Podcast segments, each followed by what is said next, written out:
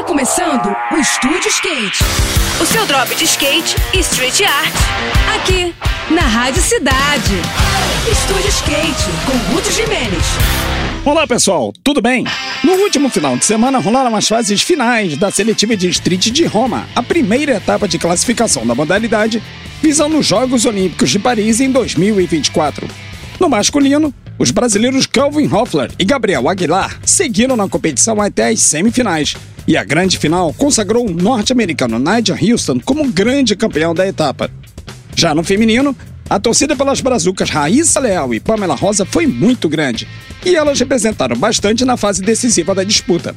A Fadinha terminou em quinto lugar, enquanto que Pamela acabou em oitavo. A disputa da categoria foi dominada pelas skatistas japonesas, que tiveram cinco entre as oito finalistas da etapa e ocuparam nada menos que os quatro primeiros lugares da classificação, é mole? A grande campeã foi a Funa Nakayama, que dividiu o pódio totalmente nipônico com a Momiji Nishia e com a Yumeka Oda. E a próxima etapa será realizada na Street Plaza na Praça do O, no Rio, em outubro. Espero todo mundo lá, hein?